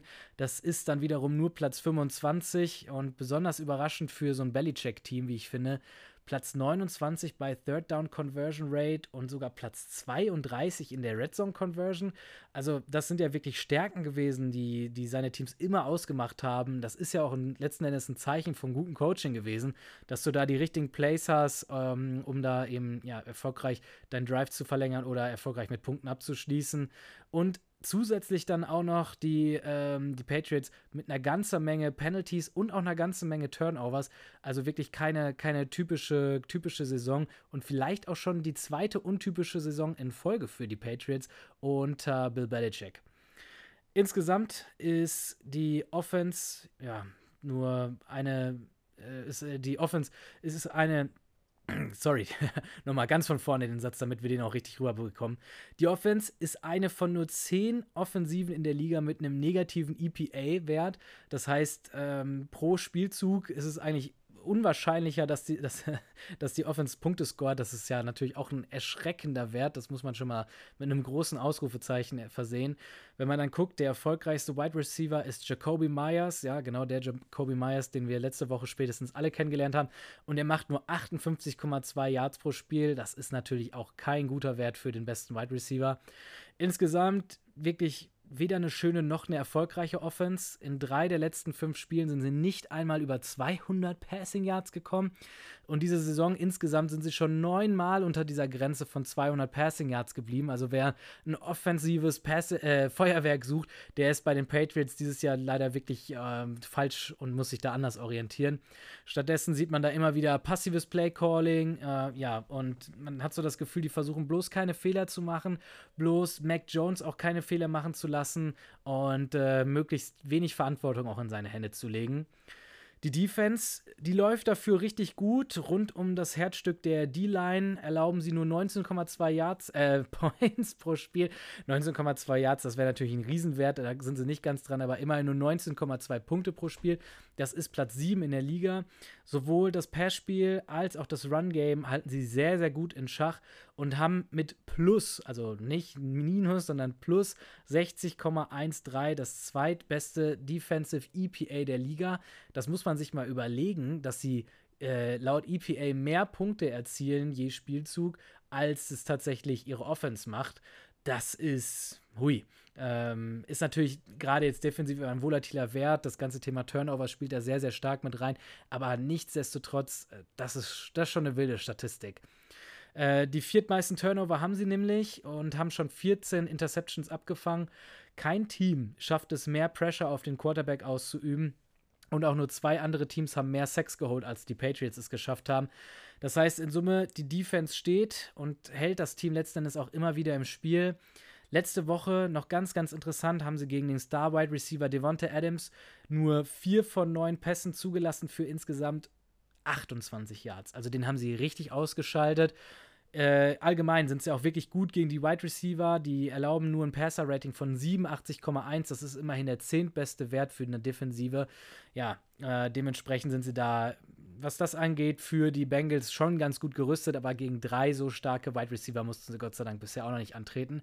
Und insgesamt erlauben sie auch nur 3,9 Yards per Carry an Run Running Backs. Das ist auch ein Top 10 Wert in der Liga. Also da können sie schon eine ganze Menge anstellen mit ihrer Defense. Für mich der Schlüssel zum Erfolg, also so ein bisschen zwiegespalten. Die Bengals mit ihren Running Backs, die werden dieses Mal nur ganz, ganz schwer ins Laufspiel finden. Das heißt, Cincinnati sollte, ja, äh, sollte da schon schauen, dass sie die beiden irgendwie mit im Passgame mit einbinden kann. Ganz interessant, wenn Mixon mehr als 33 Receiving Yards hat, dann sind sie 4 zu 1 in, in der Saison und die einzige Niederlage kam jetzt gegen Pittsburgh vor ein paar Wochen. Das heißt, da sind sie schon auch darauf angewiesen, dass ihre Running Backs in ihren, irgendeiner Art und Weise Produktion mit anbieten, auch wenn man das immer denkt, dass sie ja, ich sag mal, mit ihrem starken Receiving Core und Tight End da wirklich schon mehr als genug Offensive produzieren. Äh, Joe Burrow sucht seine Running Backs und wie gesagt, wenn Mixon mehr als 33 Receiving Yards erzielt, dann sind sie 4 und 1. Das ist also ein guter Indikator für sie. Die Patriots, da geht es wirklich um Sex und nochmal Sex und nochmal eine Portion Sex, weil gegen Baltimore hat, äh, oder Baltimore hat äh, gegen Cincinnati gewonnen, als äh, obwohl sie nur zwei Sex hatten, alle anderen Spiele oder alle anderen Niederlagen, die Cincinnati hatten, waren gegen Pittsburgh. Die hatten sieben Sacks, gegen Dallas, die hatten sechs Sacks und gegen die Browns, die hatten fünf Sacks. Also das ist schon ein klarer Indikator dafür, dass du eben, ich sag mal, mehr als fünf Sacks letzten Endes brauchst, um äh, ja, um da eine Chance zu haben, gegen die Bengals oder mit den Bengals mitzuhalten. Pittsburgh und Dallas waren aber ehrlich gesagt auch schon Spiele äh, in Woche 1 und Woche 2. Das heißt, man muss sich schon fragen, ob die Pats Defense überhaupt noch gut genug oder oft genug an Joe Burrow rankommen kann. Da scheinen sie ja doch auch eine, eine ordentliche Verbesserung in der Offensive Line hergestellt zu haben, dass äh, Burrow da doch deutlich besser aufrecht stehen bleiben kann. Auf wen ich noch gucken werde, ist Ramondre Stevenson. Das ist die größte Waffe der Patriots Offense. Der hat circa 150 mehr Touches als Damian Harris, der die zweitmeisten für die Patriots hat. Und er ist so ein bisschen der, der Anlasser und der, der Starter für die Offensive. Wenn er mehr als 15 Rushing Attempts hat in einem Spiel, dann sind die Patriots bei einem richtig guten Rekord mit 5 und 1. Und die einzige Niederlage in diesem 5 zu 1, die war gegen die Raiders letzte Woche. Das ist ja, das kann man ja fast nicht als Niederlage werten, wenn man sich so eine Statistik anguckt. Also den müssen sie auf jeden Fall mit und vor allem auch erfolgreich mit ins, ins uh, Rush-Game mit einbinden. In dem Spiel letzte Woche gegen die Raiders hatte er dann sogar noch 9,1 Yards per Carry. Das heißt, äh, ein Riesenwert. Also an ihm lag es letzte Woche gegen die Raiders ganz sicher nicht. Allerdings muss man dann nochmal rüber gucken auf die Defense. Die Cincinnati Defense halten Running Backs bei 4 Yards per Carry. Das immer, wäre immerhin der viert, oder das ist immerhin die viertbeste Run-Defense gegen äh, Running Backs selbst. Zu meiner Vorhersage, zu meiner Prediction für das Spiel. Ja, die Bengals werden das Spiel gewinnen ich glaube ehrlich gesagt nicht, dass sie es gewinnen, weil sie einen besseren Gameplan haben oder die bessere Taktik oder ähnliches, sondern ganz stumpf, weil sie das bessere Team sind. Ich glaube, das wird eine doch überraschend Low-Scoring-Angelegenheit, weil die Patriots Defense halt schon so gut ist, dass sie den Bengals da echt eine ganze Weile lang auf die Füße treten kann. Und die Pets Offense halt leider dann nicht die Firepower hat, um da dann äh, irgendwie das Spiel nach, nach vorne zu reißen. Aber die Patriots Cornerbacks die werden es eben dem, dem Wide Receiver Trio von den Bengals richtig, richtig schwer machen. Ich glaube dementsprechend, dass irgendwann im vierten Viertel, wir, wir werden es wahrscheinlich nicht, nicht wissen, wenn wir es sehen, aber wenn wir dann drauf zurückgucken, da wird sich Jamal Chase ein, zwei Mal zur richtigen Zeit in einem 1 gegen 1 irgendwie durchsetzen können. Vielleicht, wenn die Patriots blitzen und einen ähm, Verteidiger weniger in der Pass-Defense haben.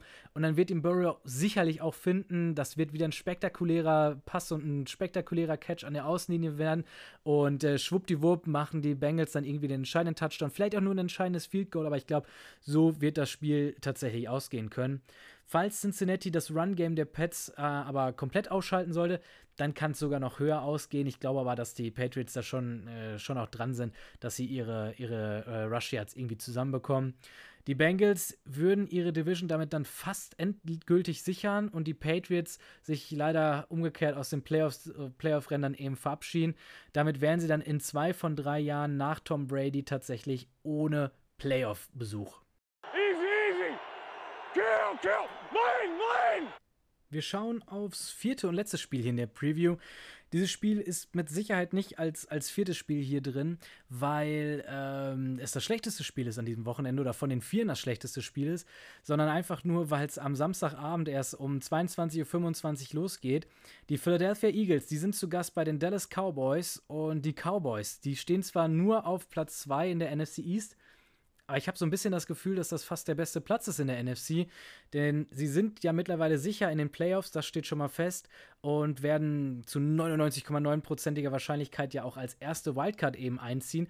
Das heißt, sie haben das freudige Glück, dass sie gegen den Sieger der NFC South spielen werden, also gegen die Bucks, gegen die Panthers, die Saints oder die Falcons. Das haben wir ja eingangs beschrieben, wie offen es dann noch ist. Ich glaube für den Moment, dass es die Panthers sein werden, aber wer auch immer es nachher ist, also das ist schon das leichteste Los da in der ersten Woche der Playoffs. Die Eagles auf der anderen Seite, die stehen auf Platz 1 in der NFC. Die sind zwei Siege vor den Vikings und mit einem Sieg würden sie die NFC East dann auch wirklich offiziell clinchen, wobei das ehrlich gesagt ja schon äh, mehr Formsache zu sein scheint als alles andere. Das letzte Spiel zwischen beiden Teams war in Week 6. Da war für Dallas aber noch Quarterback der Cooper Rush als Ersatz für den verletzten Doug Prescott. Äh, da haben die Eagles 26 zu 17 äh, gewonnen. Ist natürlich die Frage, wie viel man davon noch mitnehmen kann. Dieses Spiel, wo wir gerade über Ersatz-Quarterbacks sprechen, Jalen Hurts mit Schulterverletzung raus, das ist mittlerweile wohl auch bestätigt. Gardner Minshew ist da der, der Backup, ist vielleicht, so mutig bin ich jetzt mal, einer der besseren Backups, die die, die Liga so mitbringt.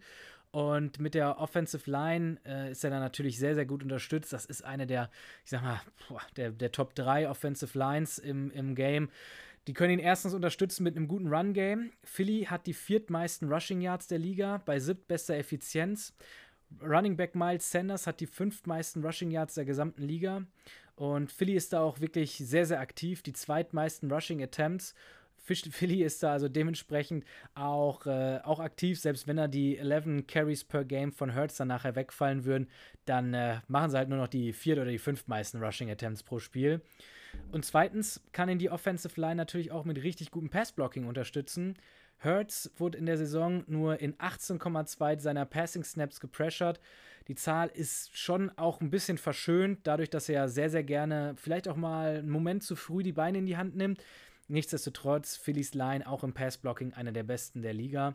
Und dementsprechend wird Minshew da schon auch seine Chancen bekommen, um, ja, ich sag mal, um, um auch zu überzeugen, um auch dementsprechend zu glänzen. Ähm, wir schauen aber dann trotzdem vielleicht etwas schneller als sonst in Richtung der Defense, weil wir nicht so genau wissen, was wir mit Minshew bekommen werden. Nach Yards sind sie die zweitbeste Defense der Liga, nach Yards per Attempt sogar Platz 1. Die haben mit Darius Slay und James Bradbury da vielleicht zwei der besten Cornerbacks, die sie jedes Wochenende auflaufen können. Slay erlaubt ein Rating gegen sich von circa 60, was ja schon ein unfassbar guter Wert ist. Bradbury aber sogar nur von 45. Also das ist fast so, als wenn äh, du den Wide Receiver, der gegen Bradbury spielt, den kannst du eigentlich fast auch an der Seitenlinie lassen und lieber, keine Ahnung, einen Offensive Lineman noch zusätzlich mit reinbringen. Allerdings muss man auch dazu sagen, hat Philly jetzt nicht gegen die besten Wide Receiver gespielt bisher. Das beste Wide Receiver Duo war vielleicht Washington jetzt in Week 10, also nicht die Creme de la Creme mit dabei.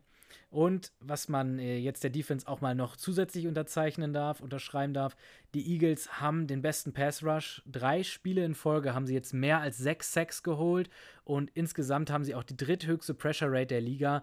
Die haben die meisten Fumbles erzwungen, die sind also in vielen Kategorien vorne mit dabei. Die haben alleine vier Spieler mit mehr als acht Sacks. Graham hat achteinhalb, Sweat neuneinhalb, Hargrave zehn ganze, Reddick sogar zwölf. Und der Pressure kommt in dieser Defensive Line wirklich inside und outside. Unfassbar, was sie da für ein Team zusammengestellt haben oder was sie da für vier Leute zusammengestellt haben. Die haben eine Sack Percentage, nicht eine Pressure Rate, sondern eine Sack Percentage von 10,7 Prozent. Das bedeutet un, un, äh, umgerechnet, bei jedem neunten Passversuch des Gegners sacken sie den gegnerischen Quarterback. Das ist eine unfassbare Statistik. Ähm, da hätte ich als Quarterback direkt ein gutes Stückchen weniger Lust, auf den Platz aufzulaufen. Ähm, wenn was gegen sie geht, dann tatsächlich nur per Run-Game. Die erlauben 4,7 Yards per Carry. Das ist tatsächlich Platz 25, also da sind sie echt nicht gut. Ist also eine Chance für Cowboys und ihr Double-Headed Monster mit Elliott und Pollard. Die Cowboys, die haben die siebtmeisten Rushing Yards in der Saison bei immerhin 4,6 Yards per Carry, Platz 12, nicht gut, nicht schlecht. Pollard selbst hat die acht meisten Rushing Yards der Saison, Elliott immerhin auch noch die zwölftmeisten und Pollard mit 5,5 Yards per Carry die sechstbeste Effizienz. Also der geht wirklich, der geht wirklich steil diese Saison und zwischen ihm und Elliott, ja, ich weiß, es gibt, es gibt genug Gründe, warum Elliott das, das, äh, das große Geld verdient und warum er auch wichtig ist, aber zumindest statistisch gesehen ist Pollard da doch der deutlich bessere äh, Läufer, auch wenn er zugegeben natürlich schon auch der, der Finesse-Läufer ist. Ne? Also wenn du Third and Short hast, dann bringst du Elliott halt eben rein, anstatt Pollard eben bei First and Ten ähm, über, über die, die Außenseite irgendwie gehen zu lassen. Ja. Ähm, direkt hinter ihm, ach so, und ganz, äh, das wollte ich noch zu Pollard erzählt haben, vor ihm, also er ist ja auf Platz 6 bei der Effizienz, Effizienz, vor ihm sind nur vier Quarterbacks und als einziger Running Back ist da Khalil Herbert von den Bears, der macht immerhin noch 6 Yards per Carry, also im Prinzip ist er der zweiteffizienteste äh, Running Back, so man, wenn man so möchte. Direkt hinter ihm ist dann übrigens Miles Sanders, das ist der Running Back von den Philadelphia Eagles, der macht 5,2 Yards per Carry. Wir schauen rüber zu den Cowboys und deren Offense. Über das Run-Game haben wir ja jetzt gerade gesprochen. Dallas ist da auch doch echt explosiver, als man es ihnen zugesteht. Ähm, Prescott ist schon so ein bisschen auf und ab diese Saison. Damit meine ich jetzt gar nicht so sehr seine Verletzung und äh, dass er dann von Week 2 bis 6 da wirklich auch komplett ausgefallen ist, sondern sein Passer-Rating. Wenn man sich das in den letzten sieben Spielen vorliest, Achtung, einmal viele, viele Zahlen, aber trotzdem, ich glaube, sehr, sehr ausdrucksstark. Also 107,1 Passer-Rating, davor 70 Passer-Rating, davor 100,7 Passer-Rating, davor nur 91,1 Passer-Rating, davor 139,3 Passer-Rating, davor nur 78,6 Passer-Rating und davor wieder 114,5 Passer-Rating. Die Zahlen muss sich keiner merken, aber ich glaube, das Muster ist ziemlich offensichtlich. Äh, in den letzten sieben Spielen hat er immer ein richtig starkes Spiel gehabt, dann hat er wirklich, ja, doch mindestens unterdurchschnittliches Spiel gehabt. Jetzt im letzten Spiel hat er ein Quarterback oder ein Passer-Rating von 107,1. Ja, statistisch gesehen, wenn man das jetzt als, äh, als Grundmenge nimmt, dann wird er im nächsten Spiel tatsächlich wieder irgendwas um die, ich sag mal, 85 Passer-Rating haben, also kein gutes Spiel abliefern. Naja, in diesen ganzen sieben Spielen ist er auch nur ein einziges Spiel ohne Interception ausgekommen. In drei der letzten vier Spiele hat er sogar jeweils zwei Interceptions geworfen. Deshalb schon die Frage, welchen Deck werden wir denn jetzt dieses Mal tatsächlich gegen eine oder dann ausgerechnet gegen eine der besten Pass-Defensives der Liga zu sehen bekommen. Seit seiner Rückkehr in Woche 8 ist er auf der anderen Seite aber auch nur ein einziges Mal unter 200 Yards Passing geblieben und sein schlechtester Wert war dann 242 Passing Yards. Also der ist schon auch gut mit dabei, so ist nicht. Ähm, das ganze Thema mit dem Passer-Rating war natürlich schon auffällig, dass er das ein oder andere Mal da vielleicht auch sein, sein Glück in der Offensive doch ein bisschen zu sehr erzwingt. Die Dallas Pass Offense ist also schon auch aktiver auf dem Papier, als sie auf dem Papier dasteht. Wenn man dann noch auf einen äh, Wide Receiver CD Lamb guckt, das ist deren Wide Receiver 1, nachdem sie ja ihren letztjährigen Wide Receiver 1 dann auch weggetradet hatten. Äh, der hat nur einen einzigen Touchdown in den letzten fünf Spielen. Im letzten Spiel hatte er dafür aber 126 Yards. Also vielleicht da jetzt dann doch wieder ein bisschen warm geworden gegen die Jaguars. Und Wide, Re Wide Receiver 3, Noah Brown, der hatte letzte Woche dann zwei Touchdowns gegen Jacksonville. Brown ist aktuell aber noch questionable für das Spiel. Da müssen wir noch abwarten, ob der auflaufen kann. Und äh, wenn man dann im Umkehrschluss, im, in, meine Güte, schwieriges Wort, im Umkehrschluss jetzt erst über Wide Receiver 3 spricht, bevor man über Wide Receiver 2, also Michael Gallup nennt, ich glaube, dann zeigt das, dass seine Saison doch recht enttäuschend verläuft. Macht 40% weniger Yards per Game als letztes Jahr, bleibt er also weit hinter seinen Möglichkeiten ja, ich weiß nicht, ob er verletzt ist oder ähnliches, aber naja, das, das äh, Receiver-Core von den äh, Dallas Cowboys, ich glaube, Jerry Jones hatte da schon eher gehofft, dass man da doch mit unterwegs ist mit, äh, mit ich sag mal, den Cincinnati Bengals und nicht eher, boah, ich weiß nicht, mit den Tampa Bay Buccaneers oder so mithalten muss. Zur Defense. Die Run-Defense ist wirklich eine der schwächeren der Liga. Die erlauben die siebtmeisten Yards und mit 4,6 Yards per Carry sind sie auch in der Effizienz einfach nicht gut. Jacksonville ist eine der besten Run-Offensives, auch wenn man das jetzt so vielleicht nicht auf dem Papier hat. Ähm, nee, stimmt gar nicht. Entschuldigung. Jacksonville ist die beste Run-Offense, gegen die sie dieses Jahr gespielt haben und ist eben nicht eine der besten habt aber gegen die Run-Defense der Cowboys 7,1 Yards per Carry und 192 Yards in Summe zugelassen. Das zeigt also, ähm, dass die, wie schlecht die Run-Defense tatsächlich ist. Jetzt habe ich den, den Punkt, den ich machen wollte, dann doch noch nach vorne gebracht. Wunderbar. Ähm, und jetzt haben wir gesehen, wie es gegen eine schlechte Run-Offense aussehen kann. Jetzt kommt aber mit den Eagles tatsächlich eine der besten Run-Offensives rein. Da bin ich sehr, sehr gespannt, wie das Ergebnis dann nachher aussehen wird. Umgekehrt sind sie in der Pass-Defense dafür wirklich ja, elitär, eine der Top-Gruppen. Sie haben die zweitmeisten Sacks, die zweitmeisten Fumbles erzwungen, die zweithöchste Pressure Rate. Also ihre Defensive Line macht da auch einen riesen, riesen Job rund um Minka Parsons. Ähm, das läuft richtig gut bei denen. Die erlauben nur 5,4 Yards per Attempt. Also nicht 5,4 Yards per Carry, das wäre der schlechteste Wert in der Run-Defense, aber 5,4 Yards pro Passversuch. Das ist Platz 3 der Liga. Das ist ein unfassbar guter Wert. Aber jetzt äh, haben sie natürlich auch die beste Passoffensive gegen sich. Ähm, oder die, die beste Passoffensive, gegen die sie bisher gespielt haben. Davor haben sie gespielt gegen die Vikings und gegen die Jaguars und gegen die, die Buccaneers.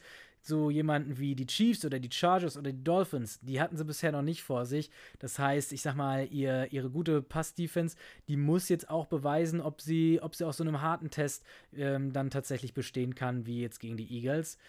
Man muss umgekehrt aber auch immer sagen, du kannst halt nur den schlagen, der vor dir steht. Und das haben sie bisher Woche für Woche gemacht. Ja, Schlüssel zum Erfolg für beide Teams tatsächlich habe ich eine Sache mitgebracht. Red Zone Percentage. Beide Teams sind die besten äh, der Liga, wenn es darum geht, in der Red Zone eben zum Touchdown zu kommen. Das scoren sie bei circa 72 Prozent.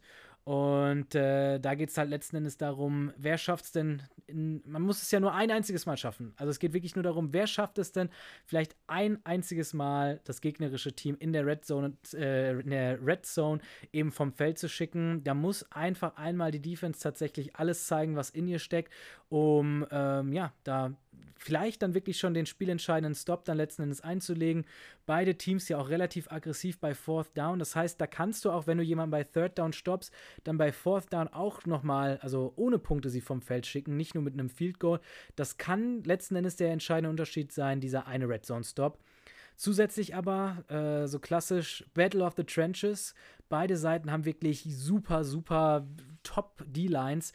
Die streiten sich da in so ziemlich allen Kategorien um die besten Plätze. Bei Sacks, bei Pressure Percentage, bei erzwungene Fumbles und Turnover Percentage sind sie jeweils auf Platz 1 oder Platz 2. Welche D-Line kann dem Spiel ihren Stempel mehr aufdrücken? Welcher Quarterback wird mehr unter Druck stehen? Die Eagles lassen sehr wenig Pressure zu, wurden dafür aber schon 35 Mal jetzt gesackt.